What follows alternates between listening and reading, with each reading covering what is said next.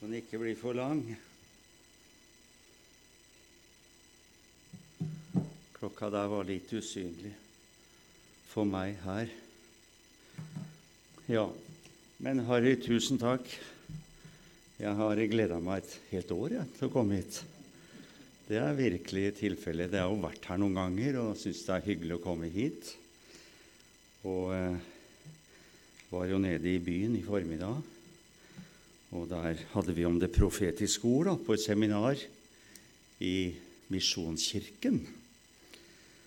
Og eh, når jeg spør om dere ønsker tema, så sier du følg hjertet ditt. Ta det du kjenner for. Og jeg har gått og hatt noen tanker for, for dere. Jeg har noen tanker for dere som jeg tror er til dere spesielt. Og eh, jeg skal snakke litt om det å være Altså, vi er en menighet i tiden, om det går an å si det sånn. En menighet i tiden. Det har vi alltid vært. Og vi er det også i dag. Så får vi se hva som kommer ut av det. Så jeg kom hit i går, reiser hjem i morgen ettermiddag. Jeg liker å ta tog, og tenkte jeg tar tog til Ålesund, men det, det går ikke. vet du. Så det måtte bli fly, da. Men det var greit. Kraften i maskinen løftet oss opp over fjellene. Det var fantastisk. Og vi landet presis i rute. Men vår Herre, han er i rute, han òg, med alt han gjør. Det er ikke noe der som er forsinka. Gud arbeider etter en plan, en frelsesplan. Og det er interessant å være menneske og ha troen på Gud, på Jesus, lese Hans ord og tenke at vi er med i Hans menighet, og vi er en menighet i tiden. Kjære Herre, takk at du velsigner mitt bidrag her i dag, og la det være til velsignelse. Vi priser deg. Takk at du hører våre bønner. I Jesu navn. Amen. Jeg tenkte på at tiden Vi kjenner ikke dag eller time, sa Jesus, for når han kommer. Men det er noe i det som Håkon Haug sier i en gammel sang Vi kjenner tiden, at den er nær. Og med tanke på at vi fremdeles er på jorda og forkynner at Jesus kommer igjen, så har jeg fått noen tanker her. Og jeg tenkte å si først at guddommen, hele guddommen, har hemmeligheter. Guds hemmelighet er ifølge Kolosserne 2,2 det er menigheten. Nei, det er Kristus. Det er Jesus. Gud har en hemmelighet, og det er Jesus. Kristus. Kristi hemmelighet, det er fantastisk. Det er Efesene 3,3. Det er menigheten. Nå kalles det mysterium. Jeg likte bedre ordet hemmelighet. Mysterium, det er jo det greske ordet mysterion. Guds hemmelighet er Kristus. Kristi hemmelighet er menigheten. Men menigheten har også en hemmelighet. Først Korinterne 15, 51, 52. Se! Se! i jakt på tegnene. Jeg sier dere en hemmelighet. Det er menighetens hemmelighet. Og det er at vi skal ikke alle hensove. Vi skal ikke alle dø. Men vi skal bli forvandlet i ett øyeblikk, i ett nu. Det er menighetens hemmelighet. Den hemmeligheten, sier Paulus i Kolosserne 1, 25, den var skjult. Den var skjult, den. Og Han sier i vers 26, Kolosserne 1, at den var skjult fra evighet av, gjennom alle slekter, og nå er blitt åpenbart for Hans hellige. Du finner ikke mye i Det gamle testamentet om den nytestamentlige menighet. Ikke mye.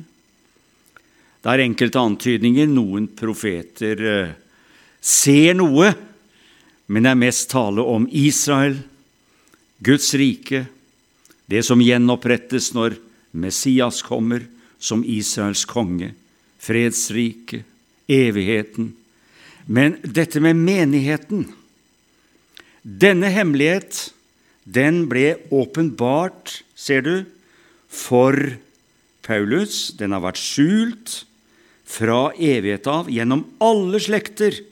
Men nå, sier Paulus, er den blitt åpenbart for Hans hellige. Det er fantastisk. Og derfor, i 1.28, ham forkynner vi. Nemlig Jesus Kristus, Guds hemmelighet. Det er Jesus. Og det fantastiske er at Jesu hemmelighet er menigheten. Og menighetens hemmelighet er bortrykkelsen. Så Du finner heller ikke tydelige ord om bortrykkelsen i Gamle testamentet.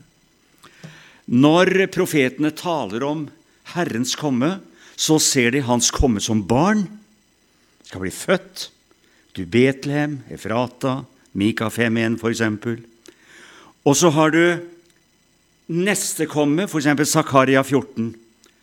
At han kommer med makt og herlighet, setter sine føtter på Oljeberget det er to fjelltopper i det profetiske landskapet som synes i Det gamle testamentet å ligge veldig nær. Men imellom de fjellene ligger en dal som er minst 2000 år, som profetene ikke så. Men etter hvert som tiden rykket fremover, og man passerer det første fjellet, som er Jesu komme som barn og frelser, så åpner dalen seg. Og så er å vandre til neste fjell, som er hans komme som konge på Oljebjerget. Var det bildet til å forstå? Skjønte dere hva jeg mente nå? Altså når profetene sto der 500-600-700-800 år før Kristus og ser fremover, så ser de to fjelltopper som syntes å ligge nær. Men så dør de, nye slekter dør, født, dør, født, dør, og så rykker man, og så står man ved det første fjellet. Jeg gjentar meg nå, for det er veldig viktig at man skjønner hva jeg mener. Da blir Jesus født. Så dør han på korset, som jeg sang om. Så står han opp. Så kommer man til pinse, og hele dalen åpenbarer seg menighetens tidsalder. Så er å vandre til neste fjell. Og jeg har grunn til å tro at det er en periode på ca. 2000 år. Profetisk tror jeg det. Nå lever vi i 2020 etter hans fødsel. Men det er ikke ved fødselen at den nye pakt ble grunnlagt, men i hans død.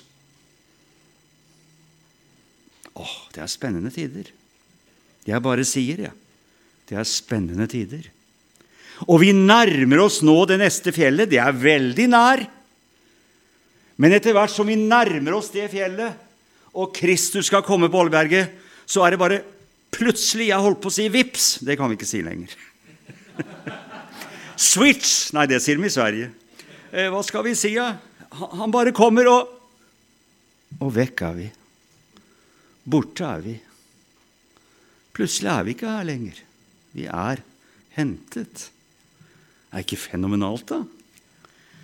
Og vi er en menighet i tiden. Vi lever heller ikke 1900, 1800, 1700. Den samme klokka som går der ute, henger på veggen her. Tiden er én. Men vi har tatt på oss de åndelige brillene, vet du. De profetiske brillene. Og ser lys, Salme 36,10. Vi ser lys i hans lys. Og 2. Peter 1, 19-21 sier jo nettopp det at det profetiske ord er som en lampe som lyser på et mørkt sted. Så profetene har talt ganske mye om det store fjellet som vi nærmer oss. Men før vi er der Og jeg tror, jeg tror det er Daniels 70. årsuke som en gang skal skille oss fra det fjellet. Da rykkes vi opp. Og det er menighetens hemmelighet. Men den hemmeligheten skal ikke forties. Ifølge Kolosserne 1 så skal den fortelles. Det er ikke en tid for å skjule den hemmeligheten. Den hemmeligheten skal forkynnes. Og det står i Åpenbaringen 22. Tre ganger ser jeg komme snart. Det står i vers 7, vers 12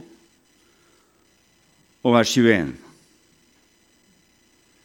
Og innimellom der, i vers 16, 22, 16, står det vitnesbyrdet om Hans komme skal lyde i menighetene. Lyder det i menighetene? Folk sier til meg vi hører nesten aldri om det lenger. Vi står i fare for å sovne, som du leste. Vi må ikke glemme at vi er en menighet i tiden som Gud har veldig omsorg for, som Gud foredler og behandler og følger nøye med. Og han vet selv at han snart skal hente den hjem til seg. Og Jesus, når han taler om sitt komme, så er det nok mye om sitt kongelige komme til Israel. Jeg har sett det mer og mer. Men uh, han, han, røper noe. Halleluja. Han sier noe i forbindelse med sin ypperste prestlige tale. Så innleder den i Johannes 14, vet du. Eders hjerte forferdes ikke. Tro på Gud. Og det gjør mange nordmenn. Jo, vi tror på Gud. Men han stoppa ikke der. Og tro på meg. Og det er akilleshælen som gjør at veldig mange halter åndelig man kan, Jo, Gud kan vi tro på, vi kan be vårt Fader vår, men Jesus Så sier Jesus at 'jeg går bort for å berede dere sted', Johannes 14, 2-3. Jeg går bort for å berede dere sted, og når jeg har beredt dere sted, da Nettopp. Jeg tror vi er der snart. Da kommer jeg igjen, for at dere skal være der jeg er. Tenk på det. Jesus kommer. Han vil at vi skal være der han er. Ta dere til meg. Opp. Jeg sa det i Ålesund i formiddag. Jeg leser avisen. Jeg er litt sportsinteressert, jeg, så det er kanskje bare jeg som er det her. Men jeg tør å si det, da. Så jeg leste i avisen at i Ålesund snakker man om nedrykk. Ikke snakk om det. I Ålesund og i Sarpsborg over hele kloden alle troende tror på opprykk. Halleluja. Vi skal rykke opp! Nei, det blir ikke noe nedrykk. Vi skal rykke opp! Og snart så er vi der. Det er kort tid igjen. Vi er en menighet i tiden. Og i forbindelse med det I forbindelse med det så tenker jeg og jeg ser for meg menigheten. Jeg ser for meg menigheten globalt. Tenk på Guds menighet, Guds fargerike, fantastiske menighet. Du nevnte, Harry, vi, vi har det jo veldig godt i vårt land. da. Vi må ikke glemme å takke Gud for det. Og det må ikke bli soveputa vår.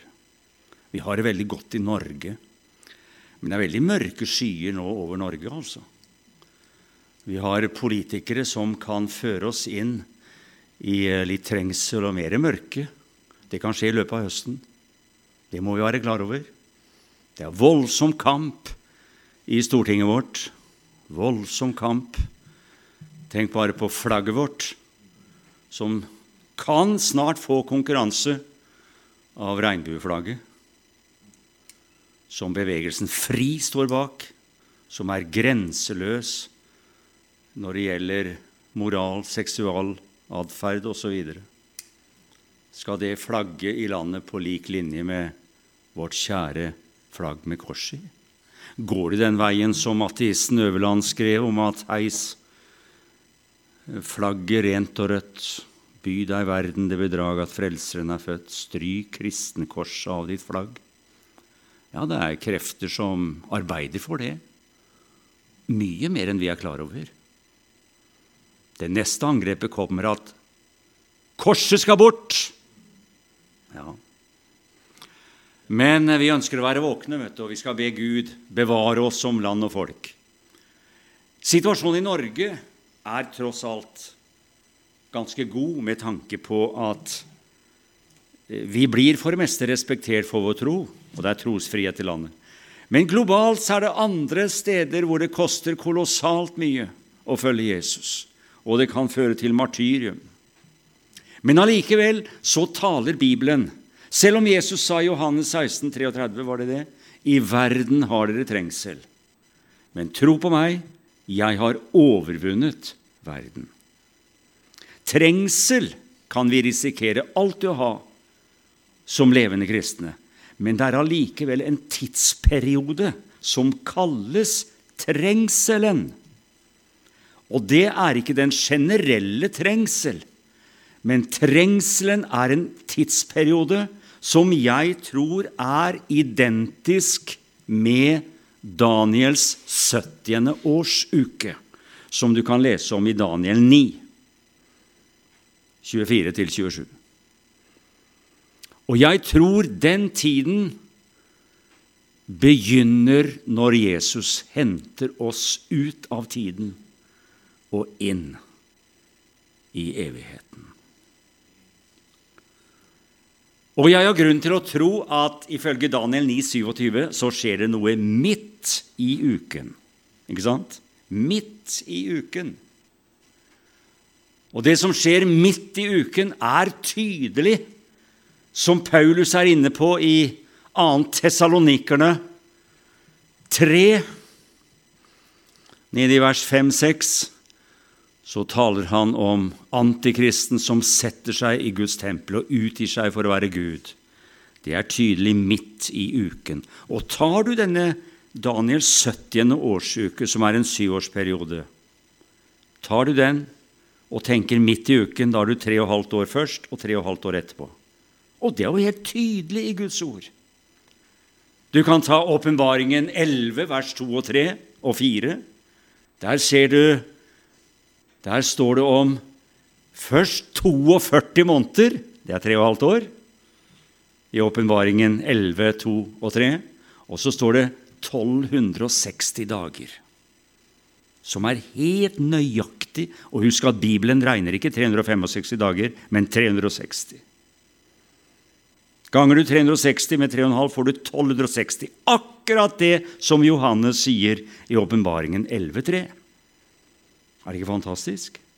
Så, når du går til åpenbaringen 13, der får du innblikk i den siste halvdelen av trengselen, som er antikristens grusomme tid. Og det står han får 42 måneder, står det der. Igjen tre og et halvt år. Som jeg oppfatter som den siste halvdelen av trengselen som er det vi gjerne kaller den store trengsel. Og som jeg sa i formiddag, noen tenker at vi skal inn i det og gjennom det. Jeg tror ikke det. Nei, da ble vi drept alle sammen av Antikrist. For den som ikke tar dyrets merke, han blir drept. Står i Åpenbaringen 13, 16, 17. Nei, Gud, han, han henter oss. Han henter oss. Før den tiden der. Vi er en menighet i tiden.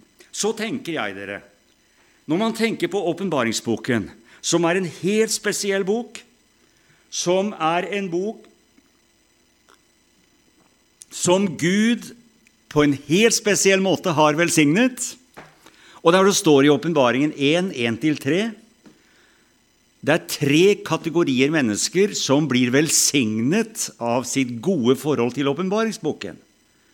Salig er den som leser. Så hvis du leser åpenbaringsboken Ja, jeg forstår ikke så mye, sier du. Ikke tenk på det. Hvis du leser åpenbaringen igjennom, så er du salig. Det sier Bibelen. Du er salig hvis du leser. Ja, jeg forstår ikke så mye. Ikke tenk på det. Les åpenbaringen, og du er salig. Så står det 'Salig er den som hører'. Det er vers 3 i det første kapittel. Og salig er den som hører åpenbaringen. Og salig er den som tar vare på det som der er skrevet. Hvorfor det? Tiden er nær.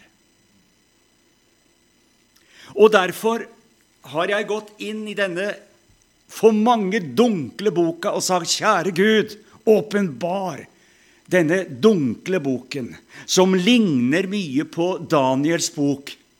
Og som Daniel står det at den boka, i Daniel 12,4, skal være forseglet inntil endens tid. Så jeg har sagt, kjære Gud, nå er vi i endetiden. Hvis ikke jeg tar feil, Gud, jeg tror deg på ditt ord, så er vi i endetiden nå. Du må åpenbare, for du har lovt i Daniel 12,4 at i endetiden skal du åpne denne boka. Så kan man med profetisk blikk be om å få innsyn i Daniel og Johannes' åpenbaring, for disse bøkene er ganske parallelle i en hel del ting. Det er fenomenalt. Det er 600-700 år imellom. Det er omtrent som en forfatter sto under svartedauden og skrev en bok, og så dukker det opp en i dag som han ikke visste om, som skriver om det samme, og det er likelydende temaer. Da skjønner vi at det er Den hellige ånd. Og så legger jeg merke til at i de tre første kapitlene i åpenbaringen i de tre første kapitlene gå til åpenbaringen kapittel 1 og 2 og 3. Så ser vi at menigheten er i tiden. Hva mener jeg med det? Jo, vi finner Guds menighet. Jeg tenker de syv menighetene i Lilleasia, i den daværende kjente verden, er et bilde på den globale Guds menighet. Syvtallet, det er Guds tall. Det er fullkommenhetens tall. Alt som går på syv, har referanse til det. For ikke å snakke om 70. Når Jesus f.eks. snakker om den grenseløse tilgivelse, så er det til og med syv ganger 70.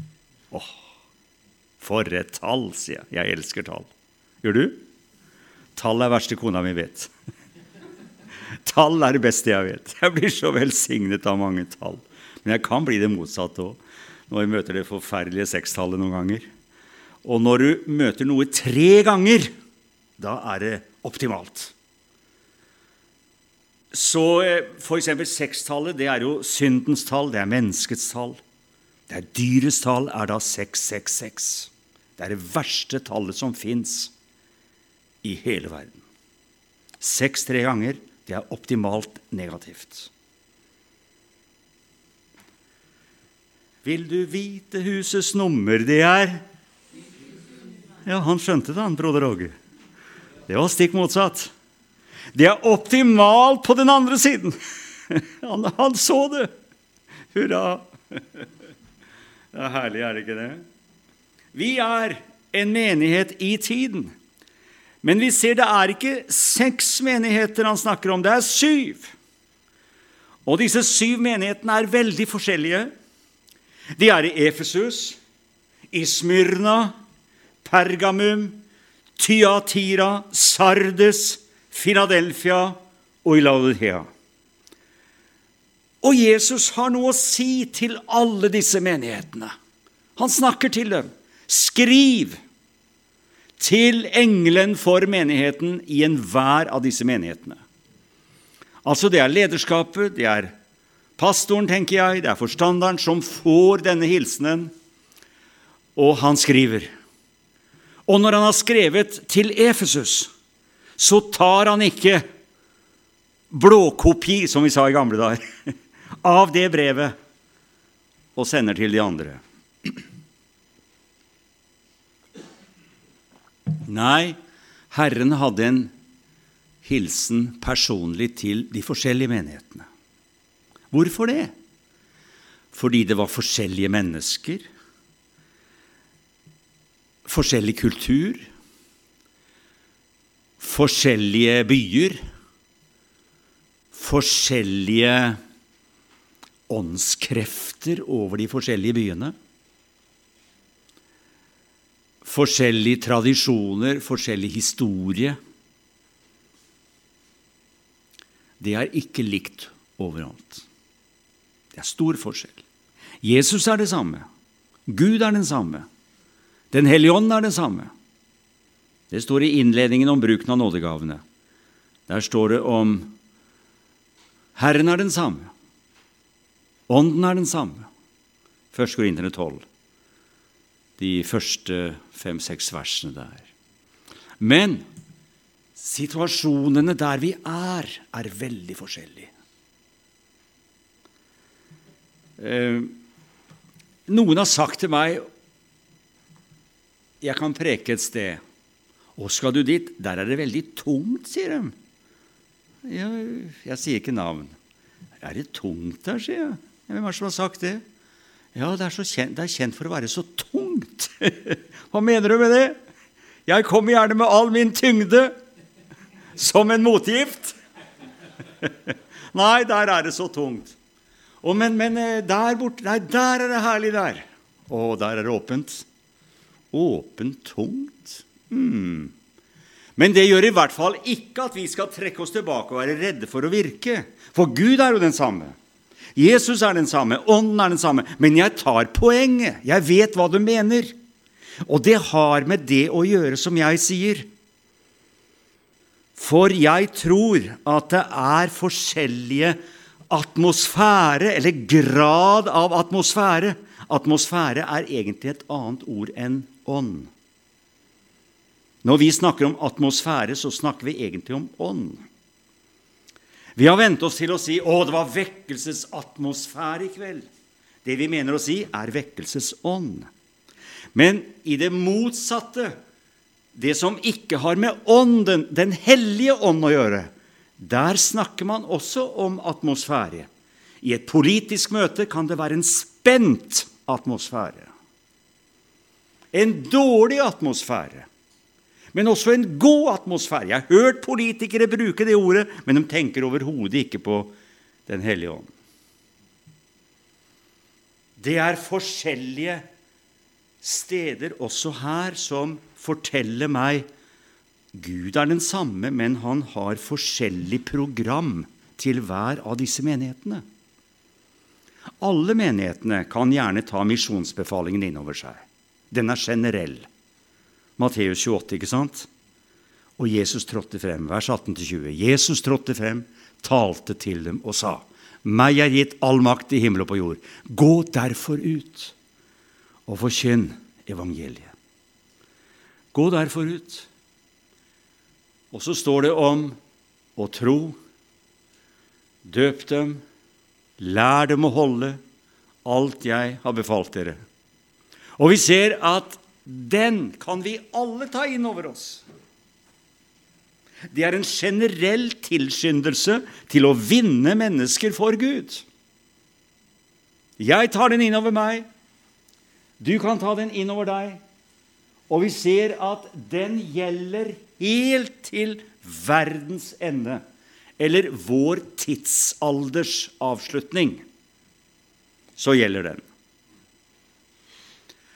Og vi skal ha tro for at vi skal få oppleve igjen tider også i vårt land. Vi håper det. Men vi vet ikke. Men vi håper og ber om at vi igjen skal få se vekkelser og mer vekkelser, frelse, dåp, menighetsvekst. Vi har jo tro for det. Men det som er interessant, er at alle disse menighetene får forskjellig hilsen. Ettersom hvor de har sitt virkeområde. Hvis du ser i det andre kapittel, så stanser jeg nå spesielt for Efesus, men jeg bare nevner noen flere her. I Efesus så var det slik at når Jesus snakker til Efesermenigheten Nå er den blitt noen år. Kanskje kan det være 30-35 år. Er ikke så sikker, det har jeg ikke sjekka ordentlig. Men det må ha gått en generasjon siden menigheten ble grunnlagt, tenker jeg. Og så skriver Herren til dem at uh, han er veldig begeistret for mye av det de gjør. De har tålmodighet. De bærer mye, ser i vers 3, for Herrens navns skyld. De har ikke blitt trette. Herren vet om deres gjerninger og utholdenhet i vers 2. Det kan virke som om de har nådegaver til å prøve ånder i vers 2. De har prøvd dem som kaller seg apostler og ikke er det. De har altså avslørt falske apostler. Du var inne på det i diktet. Gud skulle bevare oss fra det også. Så de var våkne.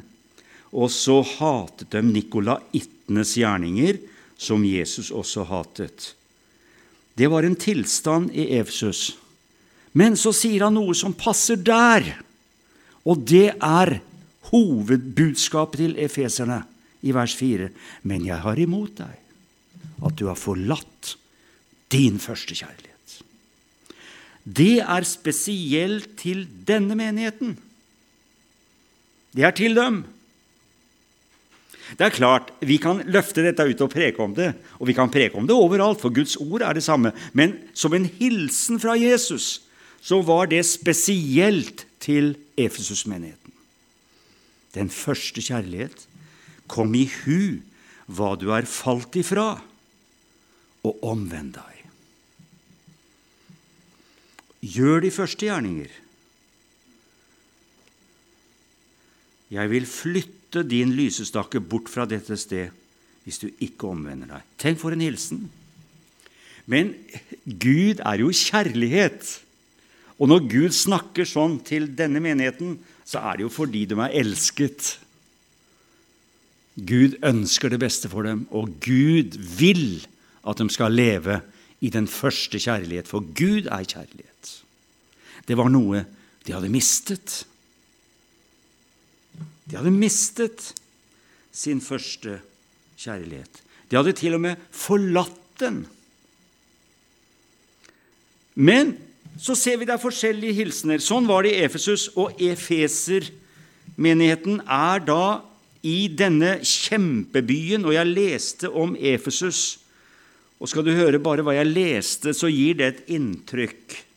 Efesus var den fjerde største byen i Romerriket etter Rom, Alexandria, Antiokia, og så kom Efesus. Det bodde trolig 300 000 innbyggere der på den tiden. En kjempeby, og der var denne menigheten. Den var eh, en velstående by etter datidens målestokk. Det var et mektig handelssenter, en provinshovedstad, en viktig havneby. Det var mange monumenter der. Teatre, templer, internasjonalt turistsenter. Den første verdensbanken. Den var åpen for magikere, trollmenn, sjarlatanere av alle avskygninger. Og den hadde de efesiske bokstavene det vil si, det var masse skrifter der som inneholdt trylleformularer som efeserne bar på kroppen sin. Ser vi et, at det var en verdensmetropol som hadde masse i seg som kunne være med å skape atspredelse for sinn og tanke og gjøre at mennesker ble kolossalt forvirret i denne byen. Og en vakker dag, når Paulus er på sine reiser, så kan du lese i apostelgjerningene 19. Gå litt inn der. Apostelgjerningene 19.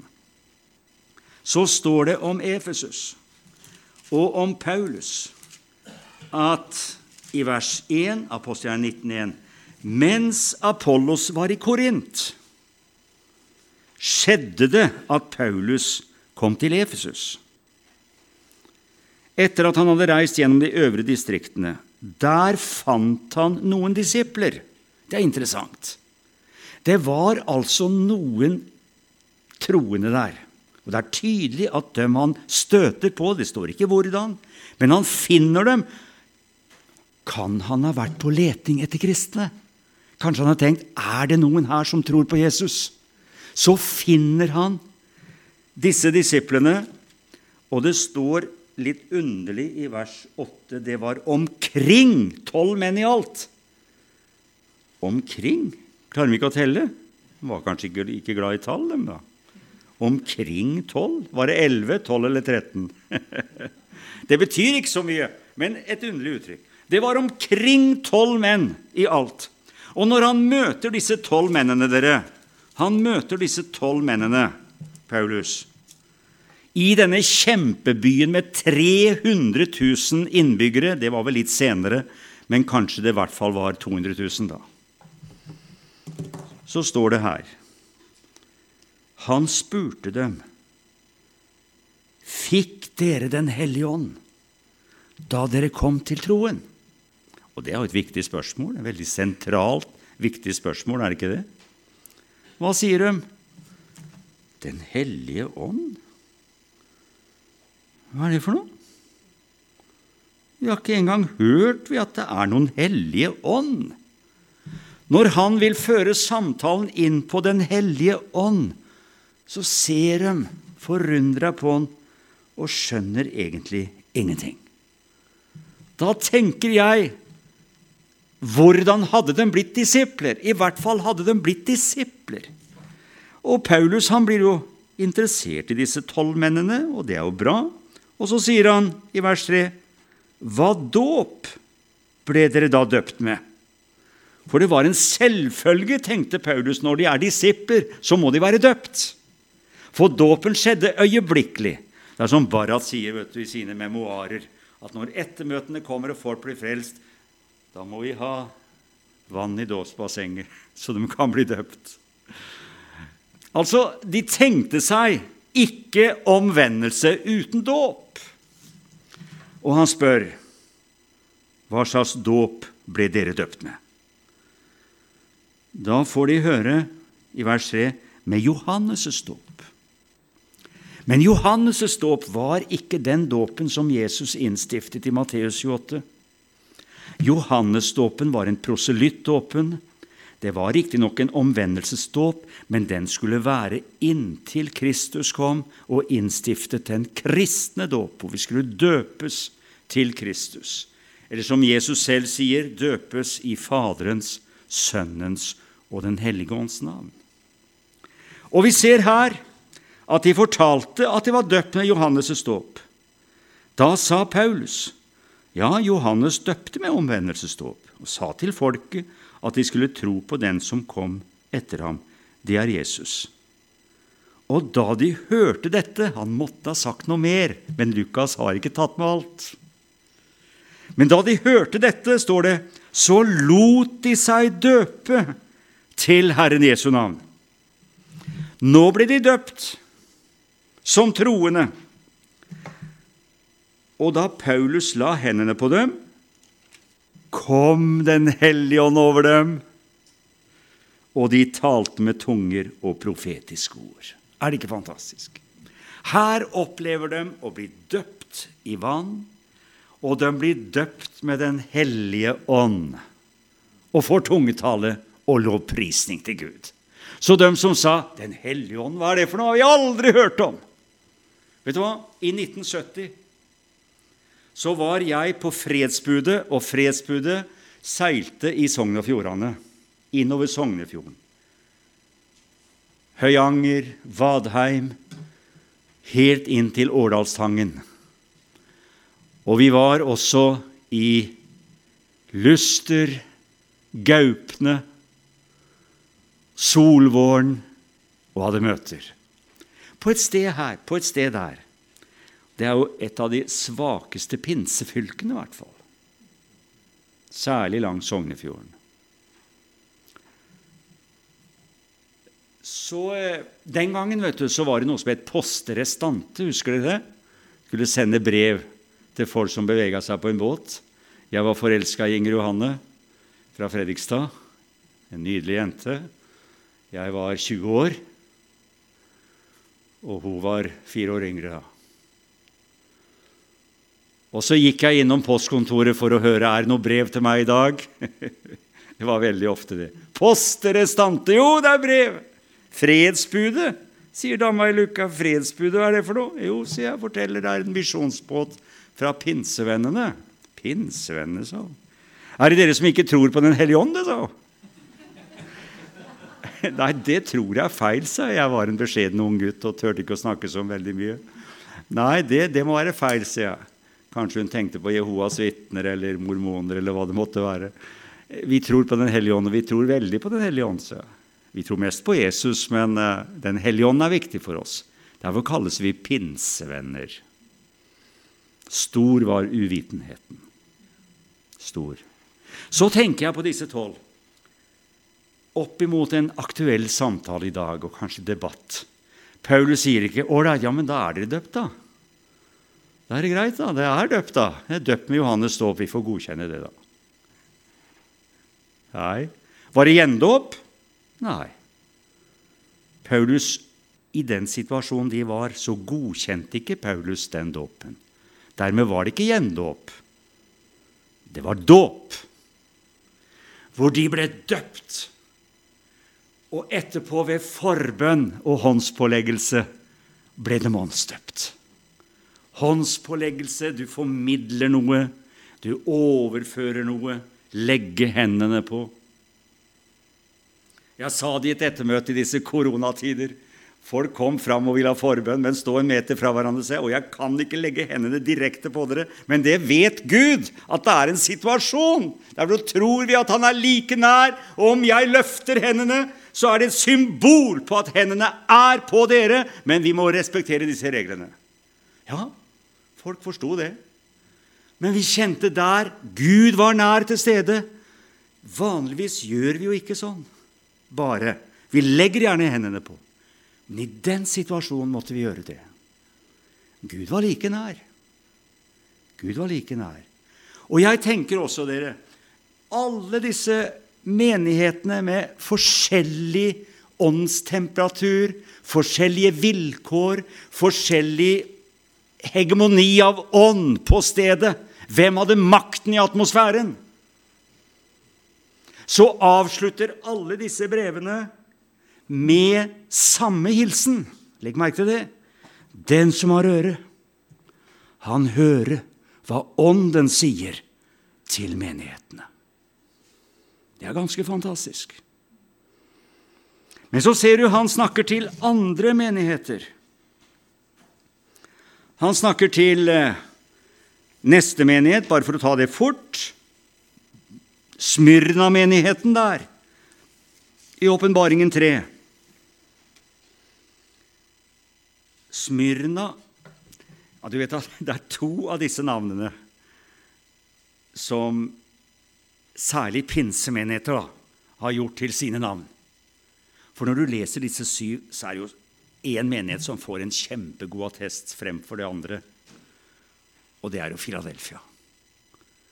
Så tenkte de første pinsevennene var veldig glad i Guds ord og leste. vet du. Det var mye Betania i Indremisjon. og Der var jo Jesus så herlig. Vi, vi må kalle bedehuset Betania. og pinsevenner leser åpenbaringsboken mer enn kanskje de lutherske gjorde den gangen. vet du. Var interessert i profetordet. Og leser om Filadelfia. Og finner den fine attesten som Filadelfia får. vet du. Å, vi må jo kalle menigheten vår Filadelfia, for han har jo satt foran oss en åpnet dør. Og vi ønsker jo å ta vare på Guds ord. Vi ønsker jo virkelig å ta vare på ordet helt til han kommer. Og han kommer jo snart, 3.11. Og han vil jo at vi skal holde fast på det vi har, for at ingen skal ta vår krone. Og vi vil bevare ditt ord iblant oss, Herre. Og takk for den åpne døren. Og du har gitt oss nøkkelen. Davids nøkkel. Nei, vi må kalle menigheten vår Filadelfia. Og så betyr det jo broderkjærlighet.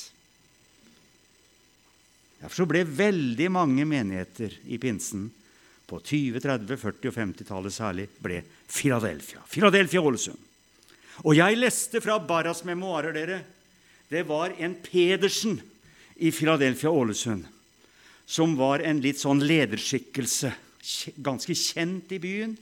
Og han opplevde åndens dåp og ble kjent for å være tungetaler. Og Barrat skulle sende han en brev, men hadde ikke adressen. Og han skriver 'Pedersen, tungetaler, Ålesund'. Og brevet kom fram. Halleluja.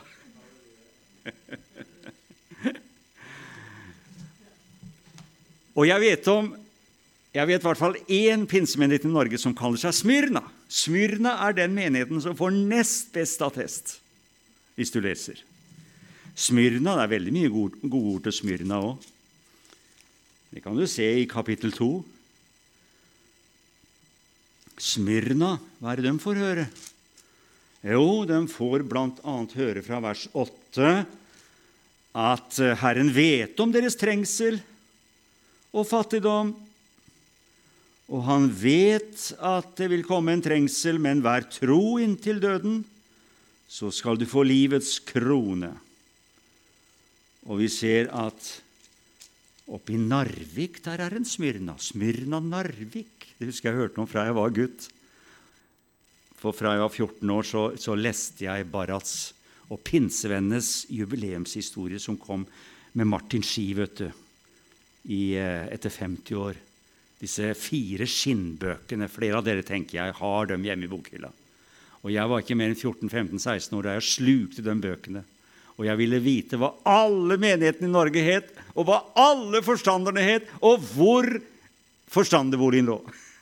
Det ville jeg vite jeg var tenåring. Det er interessen, vet du. Det er interessen for Guds sak. Litt spesielt, kanskje, men sånn var jeg.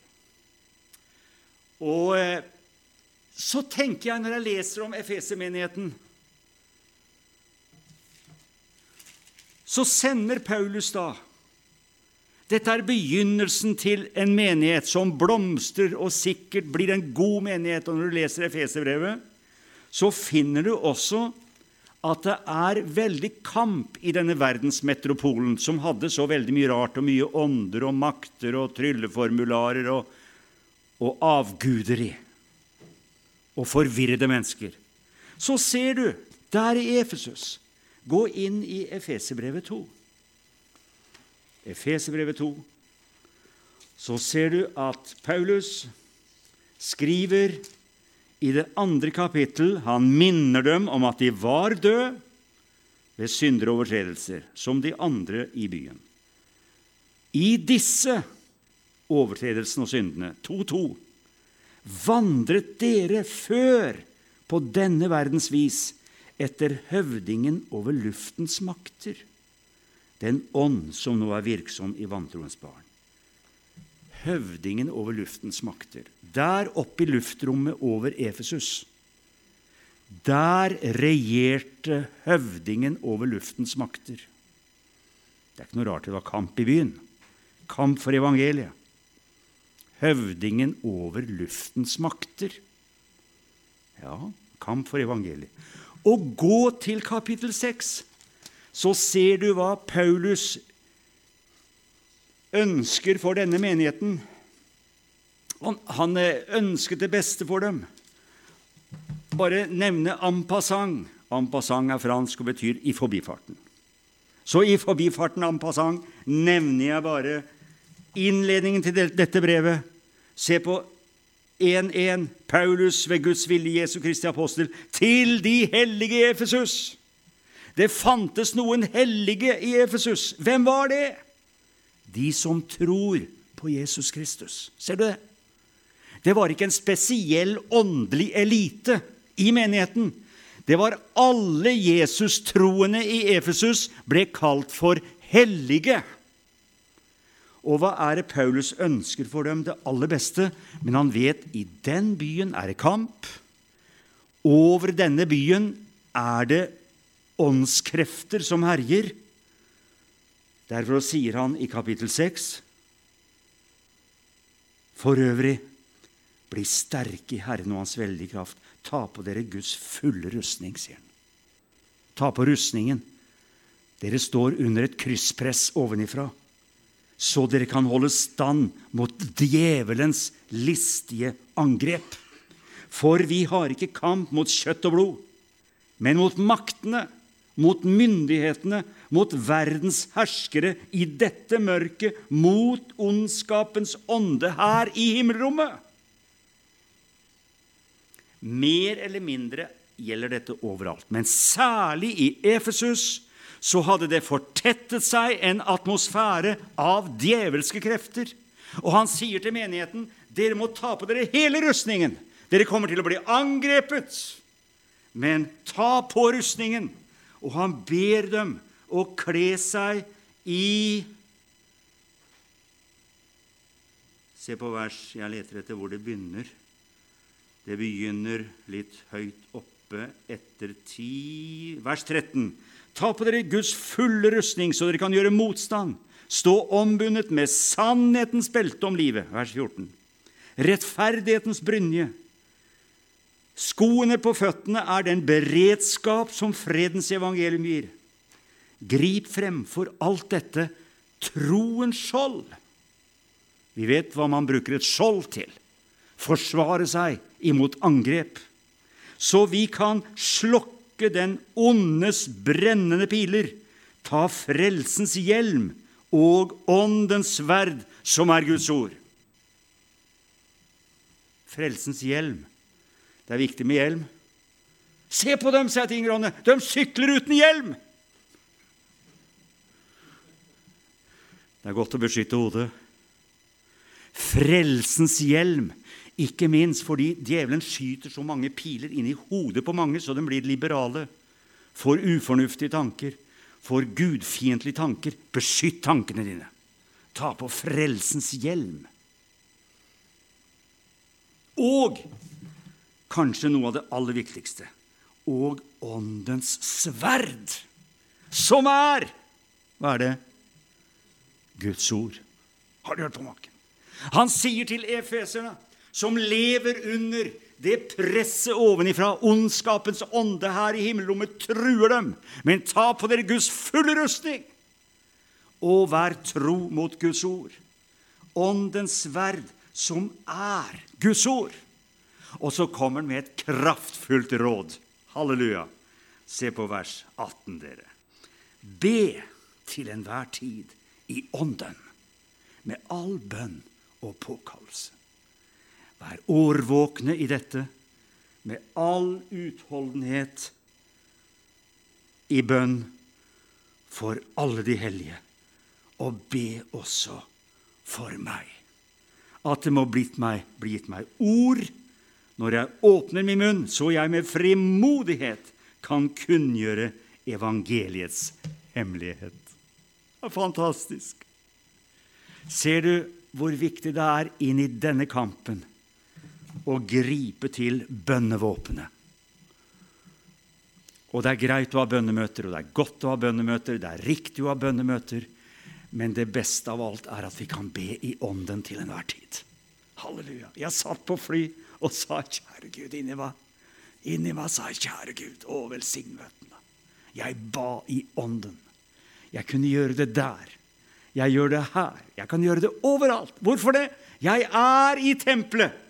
Vet dere ikke at deres legemer er et tempel, og at Guds ånd bor i dere? 1. Korinterne 3,16 og 1. Korinterne 6,19. Vi er tempelet. Vi er kirken. Halleluja. Det er bare det helt forferdelige at jeg preker jo altfor lenge. Tida er over for lenge sida. Satt dere og så på klokka og tenkte at nå må han snart gi seg? Men jeg er langt på overtid, vet du. Vi tenkte jo liksom tre ganger, to ganger tre kvarter da. Men eh, Det er et spennende tema. Men vi skal ta en pause nå, Harry. Men dette er fenomenalt. Hvor er vi? Hvor er vi i Sarpsborg? Mange forbinder Terje med Halden, og det er hyggelig. det. Jeg var forstander her i 22 år. Men det er altså Sarpsborg jeg bor i. Men jeg er medlem i Halden. Klarer ikke å gå ut av min kjære menighet. Hvor er vi? Hvor er dere? Hvor er Ålesund? Jeg har fortsatt interessante tanker som vi skal dele med hverandre. I Jesu navn. Amen.